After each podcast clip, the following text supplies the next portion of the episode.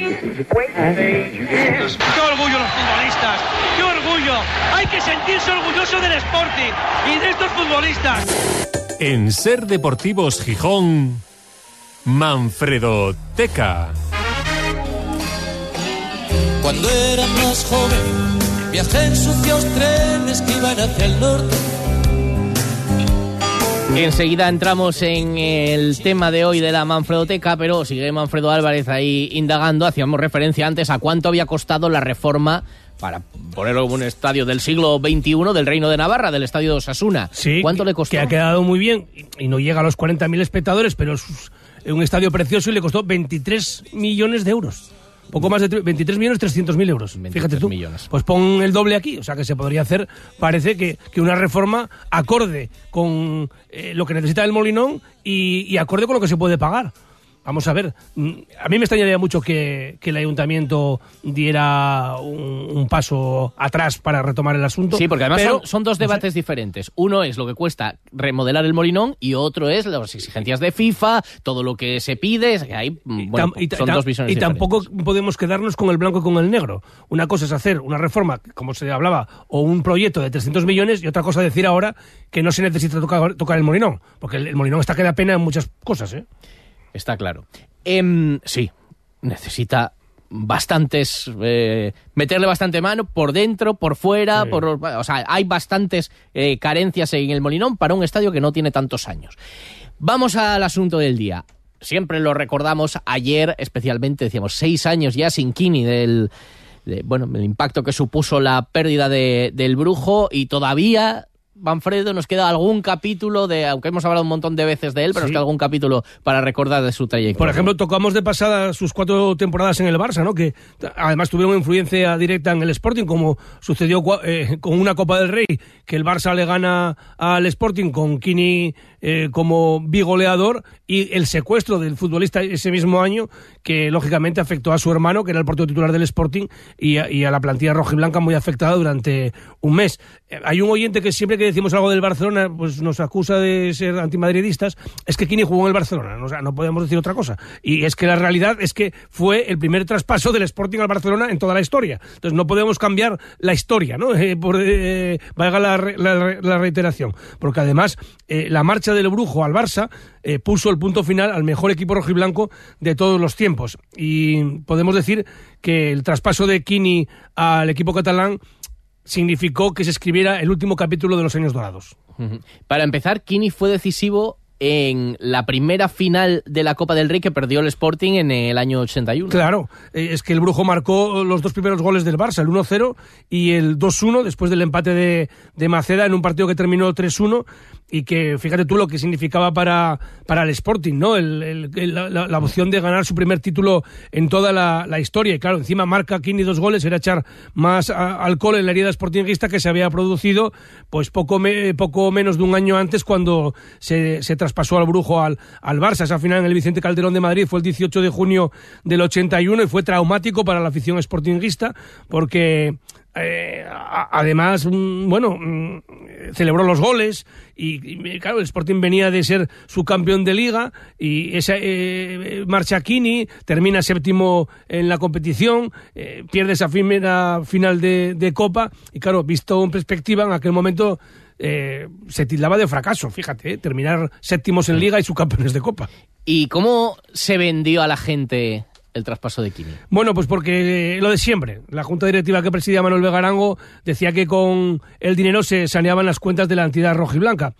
Otros, como la Real Sociedad, no vendieron a ninguna de sus estrellas, ni a Zamora, ni a Satrústegui, ni a López Ufarte, y al final acabaron ganando dos ligas, ¿no? Y ese traspaso de, de Kini al Barcelona se, se cerró porque ya desde cuatro o cinco años antes se venía hablando del interés de- del Real Madrid y, de- y del Barça en fichar a, a Kini, porque, claro, venía de, de ganar Pichichis en primera división. Goleador de aquel nivel. Carlos Méndez Cuervo se negó en rotundo, eh, que era presidente del Sporting a principios de los años eh, 70, a mediados era Ángel Viejo Felio y, tampoco eh, quiso traspasar a, a Kini, se aferraban al derecho de retención. Además, aunque el jugador había manifestado en, su, en repetidas ocasiones su malestar por lo que ganaba en el Sporting, entonces había el derecho de retención, que era una normativa leonina que ataba a los futbolistas con una mínima subida salarial a la finalización de los contratos. Y además es que en aquella época, en los años 70, no se manejaba ni de lejos el dinero que, ahora se, se, se mueve en el fútbol, ¿no?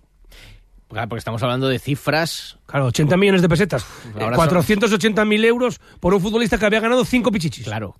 O sea, ¿cuánto? 480. Se había ganado tres o sea, en primera no- y dos en segunda. No llega al medio millón de euros. Claro. Eso no se paga ahora ni por, ni por un jugador de segunda Pero división. fíjate de qué están hablando, ¿eh? Había ganado el pichichi tres veces en primera y dos en segunda. Pero, pero bueno, por Chorruca, ¿cuánto pagó el Atlético de Bilbao? Eh, 35 millones de, de pesetas, eh, o sea, 190.000 euros más o menos, o sea, y había sido una de cuestión la mitad. eh, había sido una cuestión de estado ya entonces, ¿eh? Ya. Era el primer traspaso del Sporting eh, en su historia y había se había provocado una reunión de los socios compromisarios, se les consultaba a la junta directiva de esos socios y era entre traspasar a Quini o a Churruca y se decidió traspasar a, a Churruca al Atleti de Bilbao y con parte de ese dinero es como se empezó la escuela de fútbol de Mareo. ¿Y qué reacción hubo de la gente, de la afición a la venta de Kini?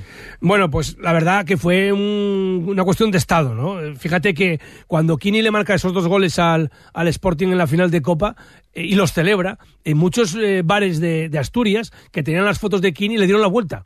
Y, y, a- yo recuerdo incluso carteles de eh, que se ponían prohibido hablar de Kini, cosas así, porque había sido bueno un, un palo muy gordo, ¿no? Se entendió como una puñalada y así narraba, por ejemplo, José Ángel de la Casa el segundo gol de Kini en esa final de, del Calderón frente al Barça. Ha quedado, sin embargo, en el suelo un jugador del Sporting. Es redondo, concretamente.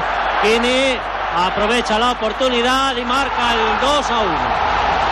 Aprovechó la oportunidad. Kini. Fíjate que Kini dijo después de esa final de Copa del Rey que era el único capítulo que borraría de, de su etapa deportiva. Ese partido, Sí, ese día. Sí, que, que al final le pesó mucho eh, cómo lo había encajado la afición del Sporting. Claro, Kini ficha por el Barça ya con 31 años. ¿Él cómo, Sí. cómo se ficha, lo tomó? ficha en julio de, del- de 1980 eh, y en septiembre cumplía 31 años. Y él tenía muchas dudas porque, claro, ya era un jugador veterano a esa edad. Llegar al Barça, eh, quería ganar títulos, iba a ganar más dinero, pero el rendimiento iba a ser el mismo. Fíjate cómo le apretaban. eh, luego escuchamos ese corte en que- el que le apretaban al llegar a Barcelona, pero años después, cuando regresó al Sporting, le contaba esto a Milo Tamargo el Brujo. Yo marché a los 31 años, que no marché joven. A los 31 años, que nadie eh, pensaba que, que a los dos o tres años pues iba a dejar el fútbol. Estando de presidente de Garango, para mí creo que hizo la operación perfecta. Iba a traspasar a un jugador de 31 años, que es dificilísimo, porque tú sabes bien que un jugador a los 30 o 31 o 32 le dicen que es viejo y que estás para retirarte. Entonces, si a un jugador que cumple 31 años esa temporada lo traspasa y el jugador deja 80 millones en el club, creo que es la operación perfecta. Y marcharon Churruca, no ha pasado nada. Marchó marcha Maceda después, marcha Mino, no sé, van marchando y marcharán muchos jugadores, pero la gente se tiene que dar cuenta que es la ley de vida y que es lógico que la gente quiere pues ganar títulos o algo así. ¿Dónde los ganas? Pues en equipos grandes. Yo si gané algún título, ¿dónde lo gané? En el Barcelona. Y en Barcelona gustó el fichaje, se le recibió como una estrella, había dudas por la edad. Era una estrella del fútbol español, pero había incógnitas que por resolver si ese rendimiento de Kini en el Sporting se iba a repetir en el Barça. Fíjate las preguntas de Luis Miguel López después de la presentación en el Camp Nou. ¿Se da cuenta, Kini, que ahora la responsabilidad va a ser enorme? Porque todos se fijarán en usted y si fracasa le dirán que ya era viejo y, si triunfa le dirán que sí, que era de verdad era el auténtico pichiche, auténtico goleador. Bueno, es normal que es un compromiso muy grande ir al Barcelona, donde es un equipo de muchas figuras y por lo tanto va a ser eso es lo que más temo yo, llegar allí y que las cosas no te rueden bien. Pero creo que si las cosas salen normalmente, pues no creo que llegue a este extremo. Y las dudas se disiparon pronto con goles. En la segunda jornada de Liga ya le mete un gol al Español en un Barça 3 Español 1, un derby, y luego logra eh, en las dos primeras campañas dos pichichis consecutivos, mm, jugando al final en cuatro temporadas con el Barça 181 partidos, anotando 101 goles. Ganó cuatro títulos como Azulgrana, una Recopa de Europa, dos Copas del Rey, una Copa de la Liga y una Supercopa de España. Escuchamos la narración del segundo gol del Barça, obra de Kini, en la final de la Recopa en el Camp Nou, frente al estándar de Lieja el 12 de mayo de 1982, partido que terminó con 2-1. Falta contra el estándar de Lieja. Atención, ahí tenemos a Kine y gol. El Barcelona por mediación de Kini y con una rapidez impresionante lanzándose la falta acaba de conseguir el segundo gol. Minuto 18 y Kini El gol de Kini en la final de la Recopa. Luego, cuando Kini vino al Molinón, fíjate lo que son las cosas, ya, ya vino en la, en la tercera jornada de la temporada 80-81. Le recibió el, el público con división de opiniones y él estuvo totalmente descentrado en el partido. Ganó el Sporting al Barça 2-1 y, y, y Kini estaba totalmente aturdido, sí. Y mm, luego llega lo del secuestro en su primera temporada, en el mes de, de febrero. Está un mes de vacaciones, como decía él, en, en Zaragoza.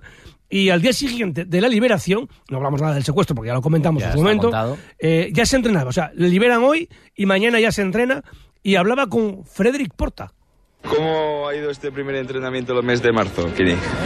Bueno, pues para mí un poco duro porque llevo 25 días prácticamente, bueno, prácticamente no, 25 días sin hacer nada y entonces prácticamente son unas vacaciones.